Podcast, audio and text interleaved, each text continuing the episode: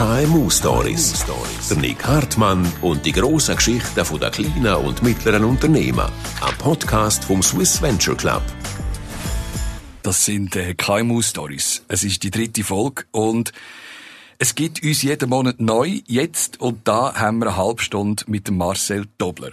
Die Menschen, die, die wir einladen, die bewegen mit ihren Unternehmen nicht nur Geld und Waren, sondern sie gelten als Motoren von der Schweiz. Das sind KMU und ihre Chefinnen und Chefen. Und wenn es nicht genug wäre, ein Unternehmen zu führen, sind es auch noch, wie im Fall von Ihnen, Herr Dobler, auch noch Nationalrat. Wie geht's? Ja, jetzt äh, sagen wir mal geschäftlich und privat äh, geht sehr gut. Also die Sanierung von Franz Karl Weber ist äh, nahezu abgeschlossen. Also wir können jetzt wirklich wieder in die Zukunft schauen, ein Projekt für die Zukunft äh, umsetzen. Es war ein bisschen schwer im letzten Jahr wegen der Covid-Krise, die es schwer getroffen hat mit diesen Lockdowns.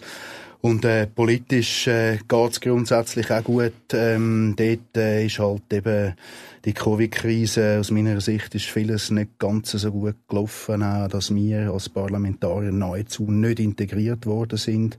Eigentlich noch einfach den Schaden haben können durchwinken. Aber eigentlich bei der ja, bei der, beim Epidemiegesetz, beim Lockdown zum Teil, wo wir andere Vorschläge gemacht haben oder im Bundesrat gesagt haben, nein, jetzt zum Beispiel die Öffnungszeiten am 7. im Dezember, ähm, da sind wir nicht einverstanden, da sind wir ignoriert worden und jetzt äh, ja, müssen wir in der Zukunft schauen, wie wir die Epidemiegesetze können überarbeiten können, dass es in der Zukunft besser kommt. Lassen Sie uns doch in dieser Halbstunde, ein bisschen abtauchen. Ich will Sie aber zuerst vorstellen.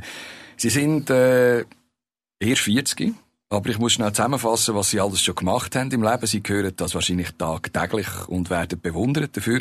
Aber es braucht es. ist so viel. Sie haben Elektroniker gelernt, Berufsmatura, dann Studium abgebrochen. Das vereint uns übrigens. Äh, vor allem viel gamet haben sie. Dann ist der Online-Händler Digitech äh, entstanden. Sie haben den mitgegründet. Dann haben sie den höchst erfolgreich an die Migro verkauft. Äh, dann sind sie wieder studieren, Franz Karl Weber gekauft, saniert. Dann sind sie noch Schweizer Meister in der Leichtathletik, im Zehnkampf und im Viererbob. Habe ich irgendetwas vergessen, was Ihnen wichtig ist? Nein, das äh, trifft es äh, wirklich eigentlich gut auf den Punkt. Vielleicht noch privat. Ich bin natürlich Familienvater und das ist auch ein wichtiger Ausgleich und ist mir extrem wichtig. Aber sonst haben Sie das hervorragend zusammengefasst. Auf was sind Sie am meisten stolz von all diesen Sachen?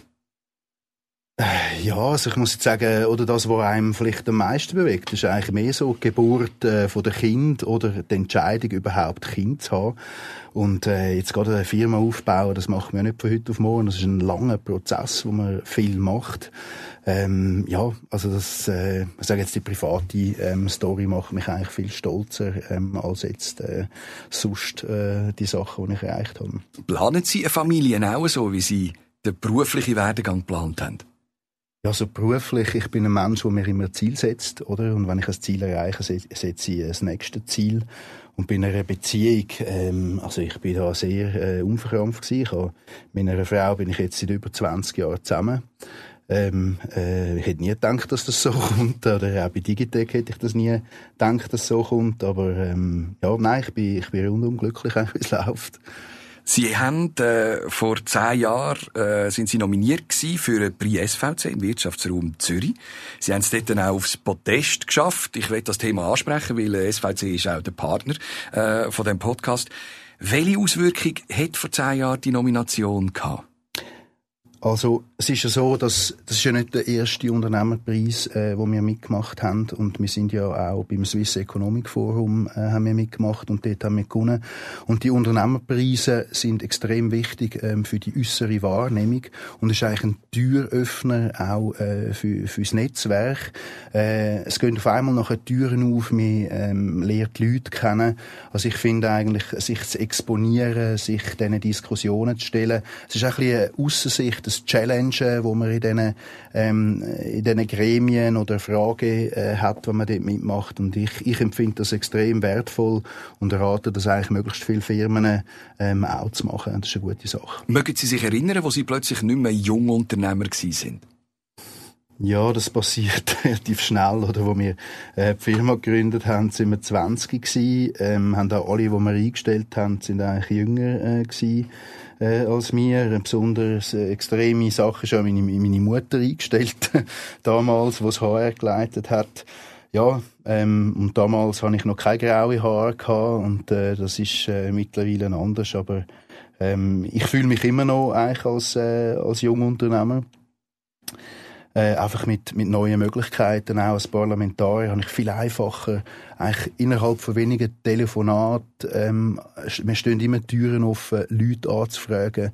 Und das Netzwerk ähm, kürzt einfach alles ab, wenn ich irgendwo eine Frage habe oder ein Problem. Und das ist eigentlich der grosse Unterschied eigentlich zum Jungunternehmen, wenn du frisch anfängst, äh, dass eigentlich du auf dich allein gestellt bist. Und heute habe ich völlig andere Möglichkeiten. Aber eben, ich fühle mich eigentlich immer noch ein bisschen als Jungunternehmer. Ist das Selbstvertrauen, das Sie ausstrahlen, in all dem, was Sie anpacken? Mich denkt, Sie haben eine Idee und dann machen Sie es geht. Ist das Selbstvertrauen immer da gewesen? Also ich bin ein extrem selbstkritischer Mensch und äh, ich glaube, erfolgreiche Leute wissen sehr genau, wo ihre Schwächen sind, damit dass sie sich auch in den Bereichen, wo sie vielleicht nicht so gut sind, äh, Hilfe holen. Also die Selbstreflexion äh, ist extrem wichtig und das bringt einem eigentlich nachher auch weiter. Also ähm, ich glaube, ehrlich sein mit sich selber, das ist äh, extrem wichtig. Ist am Anfang vor allem das sportliche Talent gestanden oder ist es ein, ein unternehmerisches Talent gewesen? Ja, also ich bin ein sportlicher, brutaler Spatzünder. Ich habe ähm, äh, ich bin zwar immer nicht schlecht im Sport, ähm, bin immer äh, einigermaßen vorne dabei gewesen, aber ich habe erst mit 26 überhaupt angefangen, jeden Tag trainieren, Zehnkampf. Und äh, ich habe total äh, mittelmäßig gewesen, ähm, nicht wahnsinnig gut. Und dann habe ich eben den Trainer gewechselt, habe jeden Tag angefangen zu trainieren. Und dann bin ich innerhalb von drei Monaten habe ich so Fortschritt gemacht, dass ich in der Schweizer Meisterschaft äh, Dritter geworden bin. Und wenn du dann gut bist, dann kommst du auch Lust über, ähm, äh, mehr zu machen. Und äh, unternehmerisch, ich glaube, ähm, wir haben damals eine Vision gehabt, wir haben wollen besser sein als die anderen. Und das sind eigentlich viele kleine Einzelschritte und viel Arbeit ähm, wo wir haben. Und das ist nicht, ich glaube, das Talent oder es hat viel mit Ausdauer und Schaffen zu tun. Und das ist auch im Sport auch so, oder? Man setzt sich Ziel und äh, sucht, versucht dann das unbedingt zu erreichen. Auch in der Politik, oder ich bin Quereinsteiger gewesen, alle haben mir gesagt, hey, das ist völlig unmöglich. Direkt, direkt in die nationale ja, ja. Hm, Genau, und äh, ich, ich, ich habe dann auf einmal habe ich irgendwie das Gefühl gehabt, ich kann das schaffen, du kannst das, oder? Und dann, äh, dann findest du es nur raus, das kannst du dann nicht, wenn du es auch probierst. Und nachher hat es ihm, äh, ja, auf Anhieb geklappt, obwohl alle eigentlich gesagt haben, hey, vergiss es, es ist ein No-Go. Erst mit 26 haben sie täglich angefangen zu trainieren. Äh, das ist aus, aus Eigenantrieb gekommen? Ja, ich habe einfach zum Ausgleich, neben dem extrem vielen Arbeiten, ähm, was ich gemacht habe, oder? Ich bin immer der Erste, der gekommen ist, der Letzte, der gegangen ist. Äh, ich habe am Samstag geschafft. Und dann habe ich wollte, ähm, jeden Tag zum Ausgleich ähm, trainieren. Und dann ist mir etwas ganz Eigenartiges passiert, oder? Ich bin eigentlich wie eben mittelmäßig äh, talentiert gewesen. Und der Trainer, ich habe so eine Trainerikone zum Hans-Rudi Kunz äh, LC Turicum gewechselt, zum Zehnkampf trainieren. Und er hat mir das Gefühl gegeben, dass er einfach an mich glaubt, dass ich das kann. Und äh, das ist, äh, wo dann auch das Resultat gekommen ist, äh, habe ich selber an mich angefangen zu glauben. Und das ist für mich eigentlich in meinem Leben eigentlich mega wichtig gewesen, auch nachher beim Bobfahren. Wenn du selber an etwas glaubst, das hat auch äh, im Nationalratswahlkampf, manchmal braucht es jemanden, der an dich glaubt, dass du an dich selber anfängst zu glauben. Und das hat mich sehr stark geprägt, ähm, um auch nachher können, eigentlich etwas mutig umsetzen und zu verwirklichen. Oh, erstaunlich. Also das heißt, der Auftritt, wo man von Ihnen sonst normalerweise hat, äh, Selbstvertrauen, 150 Prozent. Da ist eine Maschine, die kommt, körperlich extrem, also mir sowieso überlegen mit meinen hängenden Schultern. Äh, da ist jemand, der sehr stark auch zweifelt hinten dran. Ja, es im Zehnkampf sind es zehn verschiedene Disziplinen. Sie müssen sich vorstellen, wenn Sie mit 26 anfangen mit Stabhochsprung, oder? Und dann bin ich nachher wirklich innerhalb von drei Monaten bin ich eigentlich von irgendwie von, von unter drei Meter, von zwei Meter achtzig bin ich auf vier Meter uhr. Und ich habe einen mega Fortschritt gemacht. Und das Gleiche ist nachher im Weitsprung, äh, im Kugelstoßen, im Diskus passiert. Und nachher fängst du einfach wenn du einen guten Lehrer hast, einen, der dich coacht, der dich glaubt, das setzt Energien frei. Oder auch äh, bei Kind oder ähm, im beruflichen Umfeld, wenn du jemanden hast, der dich fördert, dann werden die Energien frei, die du sonst nicht so hast. Und äh, das ist, äh, ist mir eine Lehre. Gibt es heute noch jemanden, der die Mentorenrolle spielt bei Ihnen? Also es gibt vor allem Leute, die ich bewundere. Also es ist, oder es gibt ja wie Menschen, die sich eher abwärts orientieren und ich habe in meinem Umfeld eigentlich immer Leute, die ich bewundere oder die ich in einem Bereich irgendwie intelligenter finde oder etwas besser können. Und da, äh, da, da gibt es sehr viele. Und ich schaue eigentlich gern oder ich bewundere gern Leute. Das ist übrigens einer Beziehung das Allerbeste, die bei Beziehungen halten. Oder meine, meine Frau hat ein hervorragendes Gedächtnis, ist etwa doppelt so lang in der Schule wie ich, ist viel besser qualifiziert. Und wenn du ähm, Achtung, Hochachtung, Respekt vor jemandem hast, das ist äh, aus meiner Sicht das Wichtigste. Vorher haben Sie Digitec verkauft, haben dort selbstverständlich auch äh, genug verdient dran. Ihnen ist dann auch, äh, ich würde sagen, nicht vorgeworfen worden, aber man hat dann auch gesagt, ja, ja, der Dobler, äh, der kauft sich auch so einen sättigen Sitz. Tut das weh? Muss man Nein, also, mehr kämpfen? Mein, das ist schlussendlich ist es die Wahrheit, oder? In der Politik hast du immer zwei Varianten. Äh, du, äh, entweder hast du Zeit oder Geld, oder? Du, wenn du alle die verschiedenen Stufen durchmachst, dann wirst du bekannt und hast die Auftritt. Und wenn du die Zeit nicht hast, dann kannst du dir, sagen wir, mediale Aufmerksamkeit oder mit einem guten Wahlkampf kannst du dir das auch zu einem gewissen Grad äh, kaufen. Äh, und ich habe mir damals Zeit genommen eben für einen intensiven Wahlkampf und habe die finanzielle Möglichkeit gehabt. Und äh, ja, es ist sicher auch eine Tatsache. Aber ich habe das, ich habe das wählen und habe mich angeboten und ich bin auch bereit gewesen, zu scheitern. Also. ist es das, was Sie erwartet haben? Ist das eingetroffen im Parlament? Sie haben vorher gesagt, da kann ich nicht mitschaffen, da haben wir jetzt ein Problem gehabt mit der Pandemie, mit dem Pandemiegesetz. Also, was noch lustig ist, oder wieso, dass ich überhaupt in Politik bin, oder? Ich, ich habe ja meine Firma verkauft und habe ein zweijähriges Konkurrenzverbot mhm. gehabt und habe dann eigentlich angefangen, andere Firmen anzuschauen, in einem völlig anderen Bereich und dann hat sich einfach nichts ergeben. Dann ist noch die Option 2 neben dem Bobfahren, ist hey, ich gehe jetzt in die Politik. Und äh, ich möchte eigentlich dafür sorgen, das Erfolgsmodell Schweiz zu erhalten. Oder Unternehmer in der Politik gibt es viel zu wenig. Und äh, ich bin eigentlich mittlerweile glücklich, dass ich mich einbringen kann. Ich bin in der Gesundheitskommission. Ich habe jetzt gerade kürzlich eben die AHV-Reform, BVG, Pensionskasse. Äh, das finde ich wirklich lässig, dass ich da kann, ähm, Zukunft mitgestalten Und genau äh, darum äh, mache ich das. Und äh, beim Covid-Gesetz eben, oder ähm, eben mit Epidemie-Gesetz in der Krise, ähm, ja, ähm, ich, wo jetzt so hautnah dabei äh, bin, glaube schon, dass wir da das oder andere können besser machen Aber wenn man vergleicht mit anderen Ländern, sind wir auch wirklich gut durchgekommen. Wie können Sie sich einbringen im, im äh, Sinn von der KMUs? Also natürlich, Sie sind im Vorstand vom SVC, das ist etwas, wo, wo Sie auch sich engagieren. Äh, Economy Suisse ist ein, ein Verein, wo Sie sich drin äh, engagieren. Wie funktioniert das zu Bern im Parlament? Ja, also eben ist in den verschiedenen Vorständen dabei. Ich bin ja auch bei Digital Switzerland dabei.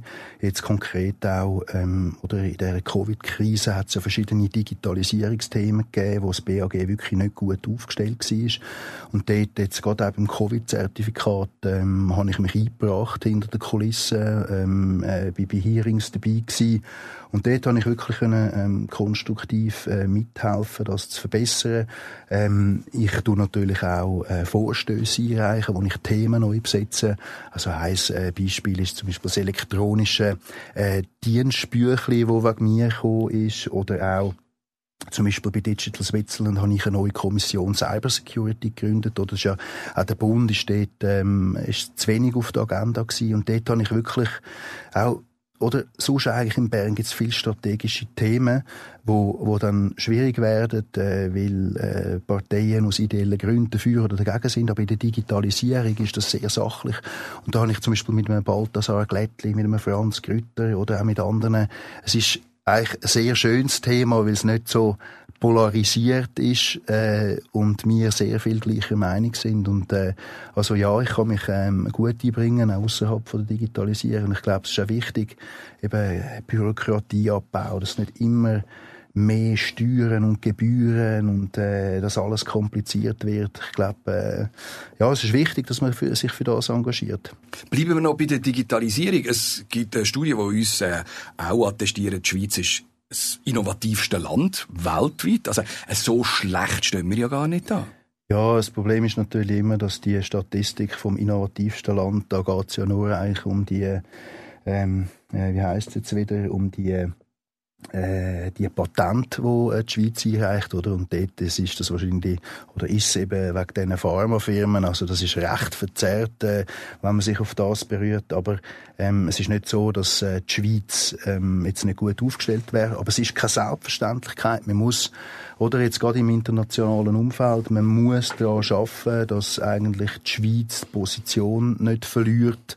Ähm, und dass, dass wir Marktzugang haben, eben dass äh, zum Beispiel die elektronische Identität, dass da einen Neuanlauf gibt. Also man, muss, man kann nicht einfach alles sein lassen, wie es ist, sondern man muss es vorwärts entwickeln in Zukunft und nicht zu fest zurückschauen. Wünscht Sie sich manchmal ein bisschen mehr Hierarchie und, und weniger Demokratie? Vielleicht funktioniert so eine Digitalisierung gar nicht in unserem Land, wo alle zu allem immer etwas reden dürfen.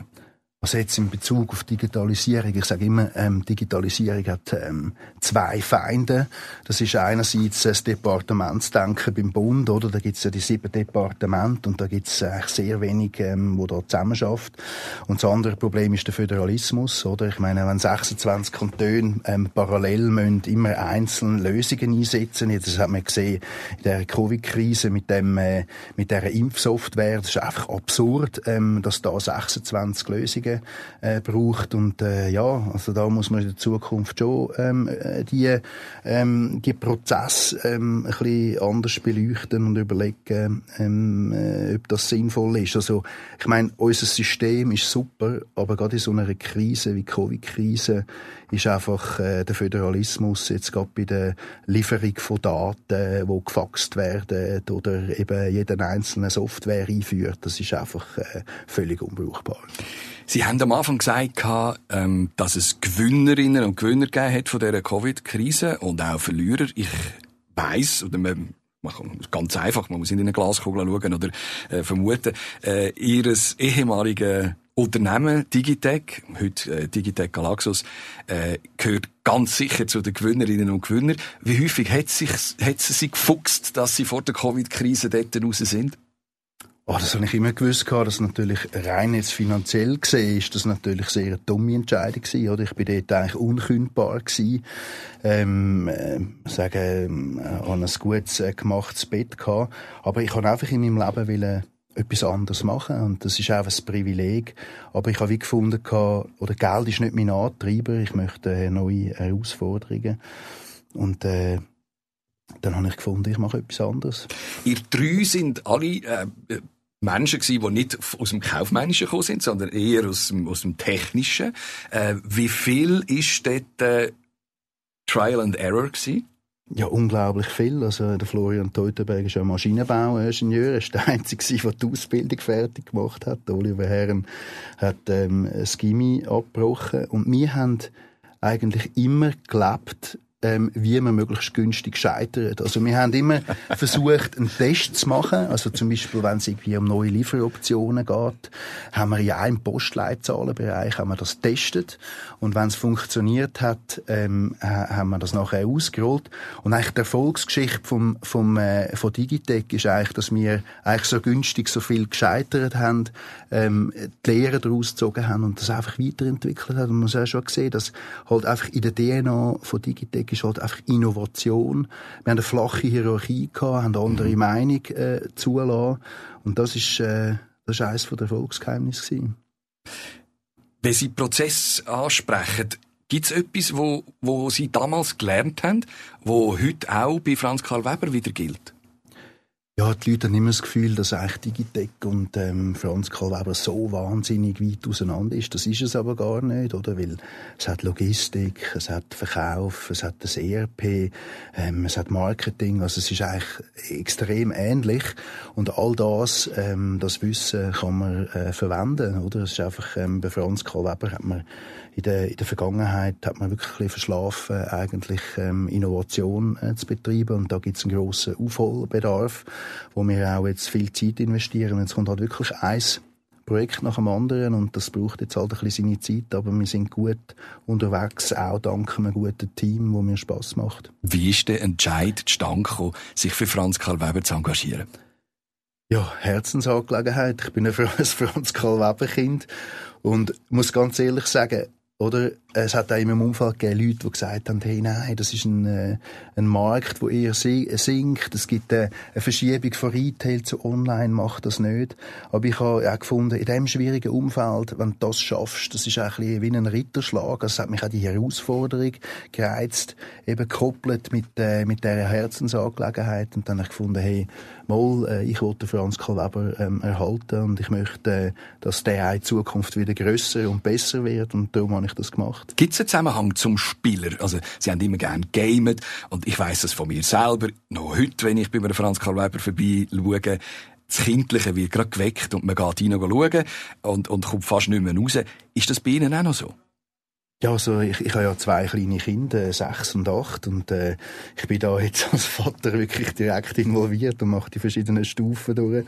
Und äh, ja, ich, ich, äh, ich habe extrem Freude ähm, äh, an diesen Sachen, an diesen verschiedenen Spielen und ich setze mich auch mit dem auseinander. Gerade zum Beispiel ähm, bei der Software oder bei den Apps. Äh, ich äh, tue eigentlich, äh, bevor mein Sohn oder meine Tochter irgendein Spiel ausprobiert, tue ich das eigentlich ausprobieren. Äh, empfehle ich allen Erwachsenen. Und äh, im Moment Moment ist es immer noch so, dass wenn mein Sohn im Spiel nicht weiterkommt, dann kommt er zu mir und sagt, mach mal. Was sind das für Spiele? Ja, also es ist ja eigentlich äh, bei den Kindern ist es ja immer sehr ähm, themenabhängig und äh, im Moment sind gerade Drachen sehr interessant. Das heißt, es müssen alles ähm, Drachenspiele sein. Ja, und bei meiner Tochter sind es natürlich Ponys. also das ist immer eigentlich der Aufhänger. Und, äh, Können Sie sich selber beschäftigen, Kind, oder braucht sie dazu? Nein, also ähm, meine Tochter, die lässt sehr gerne Hörspiele und malt gleichzeitig dazu und auch mein Sohn. Also da bin ich äh, glücklich, ähm, dass das äh, super funktioniert und ähm, mein Sohn ist auch wie ich, ähm, hat Freude an Sport und äh, braucht irgendwie zwei Stunden pro Tag Auslauf und das, äh, das macht es dann auch für uns einfacher, wenn er ein bisschen müde ist. Hat es eine Phase gegeben in dieser Krise, wo in einer Familie fast zu viel geworden ist? Ja, zu viel nicht, aber es ist halt in dieser Phase, ähm, wo, wo die Schulen zugemacht haben, ist schon happy gewesen, ähm, von der Organisation für mich und meine Frau, wo wir eigentlich wie Homeschooling haben müssen machen und nachher eigentlich die Kinder ähm, zwei Monate heim sind. Das ist äh, sicher ähm, nicht ganz einfach, gerade äh, eben ich, wo viel arbeite, meine Frau, die auch ähm, selbstständige Anwältin ist, das ist äh, eine Herausforderung gewesen, aber jetzt eben nicht unbedingt wegen der Kinder die sind natürlich auch frustriert gewesen, oder? Jetzt, äh, wir haben eigentlich den ganzen Winter nur können Skifahren und dann haben die Kinder mal gesagt, du, äh, was ist eigentlich los? Ich würde gerne mal wieder etwas anderes machen als Skifahren. ja, ja. Der Franz Karl Weber, wenn wir bei dem Geschäft bleiben, Sie haben gesagt, das ist eine Herzensangelegenheit. Ähm, die Schwierigkeit jetzt, die war, kommt, gehe ich davon aus, vieles äh, auch aus, aus Fernost. Können Sie liefern oder haben Sie auch mal das Gefühl gehabt, jetzt ist, jetzt ist das Geschäft wirklich auch vorbei? Ja, also eine Zeit lang hat es äh, wirklich ähm, Stau gegeben äh, in China mit diesen Lieferungen. Aber wir haben ja jetzt gerade beim Weihnachtsgeschäft wir eigentlich ähm, sechs Monate im Voraus ähm, bestellen. Und wir haben eigentlich genug Reserven gehabt und haben dann auch gewisse Sachen vorgezogen, dass jetzt nicht zum Problem gekommen ist ähm, im Total. Es hat aber natürlich schon einzelne Marken, ähm, wo je nachdem das Problem ist. Was für mich jetzt noch als Händler ähm, eine Feststellung ist, ist einfach, dass Transportkosten steigen, wie auch eigentlich ähm, Produktkosten steigen. Also man muss davon ausgehen, dass es einfach eine, eine Preissteigerung gibt auf Weihnachten, einfach wegen diesen speziellen Umständen, weil, äh, weil die Nachfrage viel höher ist als äh, das Angebot, weil, weil es halt so lange äh, geschlossen war. Hat es auch Auswirkungen grundsätzlich auf die Entwicklung von der Spielwarenindustrie? Gibt es andere Trends plötzlich, die Corona beflügelt hat? Ja, also durch Corona, oder man hat ja gewisse ähm, Umfragen und äh, Marktanteilzahlen umgereicht in der Vergangenheit, oder durch das, dass natürlich man viel nicht hat können machen mit den Kindern, haben die Eltern viel mehr so Produkte gekauft, Spiel oder auch Velos oder Trampolin zum Kind können ähm, die beschäftigen. Ein großer Teil eben wie Trampolin, wo wir gar nicht verkaufen, äh, haben wir nicht können profitieren. Also die, sage jetzt die Wachstumszahlen, die in den Medien Ferien ähm, äh, sind, da wir nicht können profitieren, weil wir auch keine Velos verkaufen. Aber ja, es hat, es hat eine Verschiebung gegeben, weil eigentlich die Eltern haben müssen ausweichen zum Kind beschäftigen. Haben Sie noch Platz daheim für Spielsachen? Ich habe das Glück, dass ich viel Platz habe. Aber es ist tatsächlich so, dass wir immer eigentlich die alten Sachen, in unserem Umfeld hat es viele Eltern, ähm, und wir verschenken einfach die alten Spielsachen. Das gibt dann wieder ähm, Raum äh, für neue Spielsachen. Aber es ist ja wirklich unglaublich, ähm, wie viel äh, das die Kinder ähm, geschenkt bekommen. Also es ist, äh, ich habe das bei mir nicht so in Erinnerung gehabt. Sie haben die Sachen, die Sie sich gewünscht haben, nicht bekommen? Nein, nein. Also ich, ähm, ich ähm, äh, mir, mir ist Sport wichtig gewesen, mir ist der Computer und das Gamen wichtig gewesen und ich habe nie das Gefühl gehabt, dass mir etwas gefehlt hat. Aber vielleicht hat es einen Rückweg und vielleicht schon das eine oder andere ferngesteuerte Auto mehr vertreibt. Aber nein, ist, äh, ist alles gut. Lassen Sie uns noch einmal äh, zurückgehen zur Politik, zu den Rahmenbedingungen von der KMUs in der Schweiz. Die sind nach wie vor gut. Oder ist die Schweiz längerfristig kein guter Ort mehr. Das ist mehr gewonnen von ihnen, dass sie in der Schweiz sind. Und eigentlich müssten sie in die Welt rausgehen.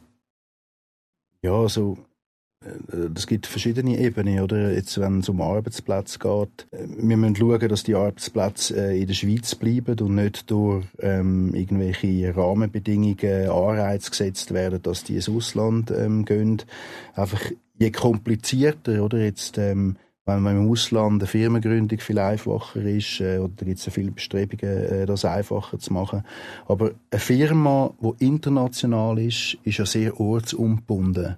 Mhm. Oder die haben immer die Wahl, ist sie in der Schweiz oder so. Äh, und auch äh, Mitarbeiter oder die Arbeitskräfte müssen ja verfügbar sein. Und wenn dann irgendetwas an diesen Rahmenbedingungen ändert, dass du die Leute nicht kriegst, dass äh, du höhere Steuern zahlst oder irgendetwas an dem Gefühl sich ändert, dann kann es nachher einfach sein, dass die ähm, Arbeitsplätze Plätze abwandern. Und es ist halt wirklich keine Selbstverständlichkeit, wenn du nichts machst. Es gibt sehr viele ähm, Vorstöße von links, wo die Rahmenbedingungen halt wirklich erschweren.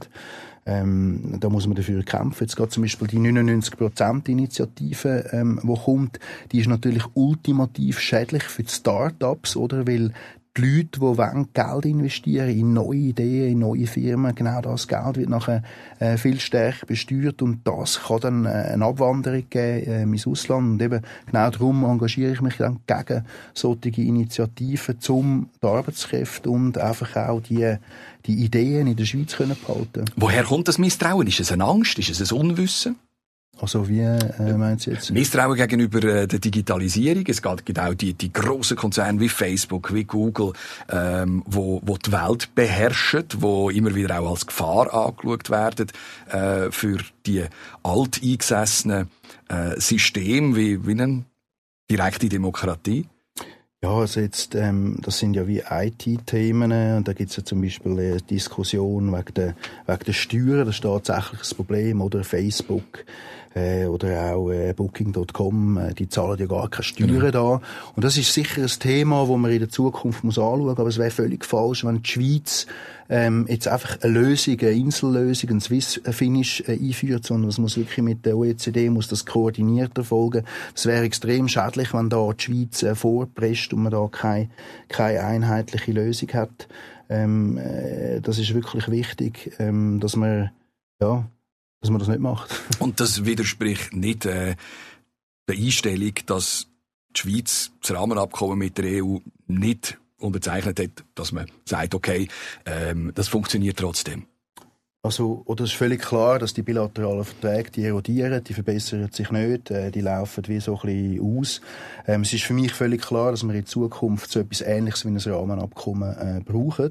Das Problem ist halt einfach, dass der Verhandlungsstand, der auf dem Tisch war, der ist halt einfach wirklich, der ist einfach nicht mehrheitsfähig gewesen. Und da muss man einfach auch so ehrlich sein und sagen, hey, ähm, jetzt müssen wir jetzt da einen Übungsabbruch machen und müssen wir das neu, neu beurteilen. Also es ist äh, aus meiner Sicht völlig richtig gewesen, äh, vom Bundesrat, wenn wir jetzt ins Parlament oder auch vor das Volk wäre, das hätte eigentlich nachher die Verhandlungen oder hätte eigentlich äh, die Situation nur erschwert. Also ich bin froh, dass der, der Bundesrat ähm, äh, den Entscheid gefasst hat, um äh, die Übung äh, abzubrechen.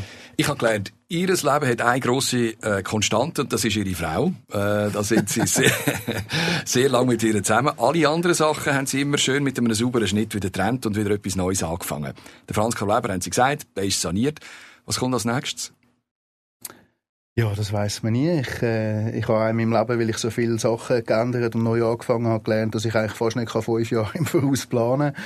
Ich bin privat im Moment noch mit einem Kollegen an einem, an einem kleinen Start-up. Äh, ja, vielleicht lesen, lesen Sie bald mal etwas in der Zeitung, ähm, äh, wo mich ja, ex extrem reizt. Wir wären jetzt in einem Podcast. Sie könnten es auch mir schnell sagen. In ähm, welchem Bereich? Nein, das kann ich nicht sagen. Bitte. Aber doch Gesundheitsbereich. Aber was okay. wir machen, ist, äh, ist, ist noch offen. Ähm, ja, und dann äh, ist natürlich das Thema vom äh, Parteipräsidium, wo ich im Moment auch offen bin, ähm, äh, weiß man auch nicht, was, äh, was passiert. Also Sie kandidieren äh, offiziell für das FDP-Parteipräsidium? Das, das, ist noch unklar, aber ich habe noch nicht abgesagt und noch nicht zugesagt.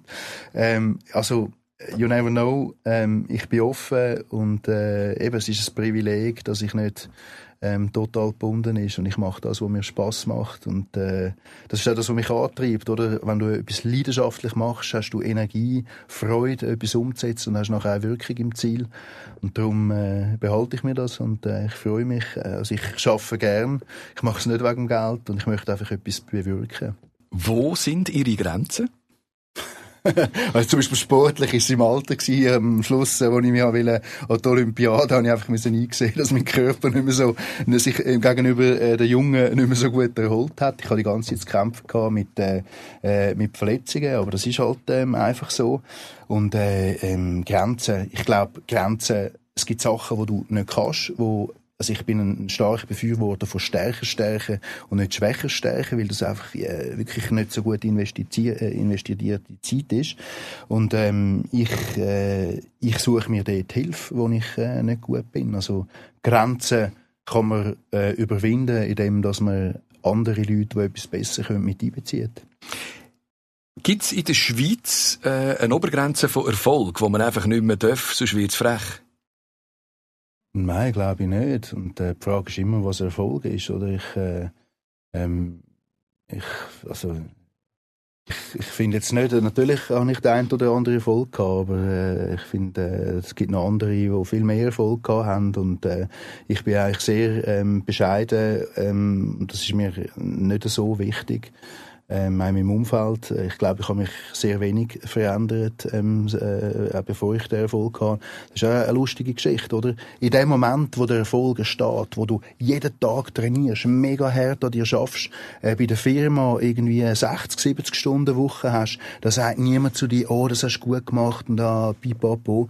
Äh, das war mir am Anfang so gewesen. Und nachher rückwirkend, fünf Jahre später, wenn, wenn der Erfolg sich einstellt, sagen alle, ja, äh, ich habe es immer gewusst und so und äh, also äh, der Erfolg äh, muss hart erarbeitet werden und das ist nicht äh, auf Vorrat. Das sind KMU-Stories in Zusammenarbeit mit dem Swiss Venture Club. Bei uns ist der Marcel Dobler gewesen, Marcel Dobler, FDP-Nationalrat für den Kanton St. Gallen und Unternehmer. Herzlichen Dank. Danke vielmals, Messi. KMU Stories.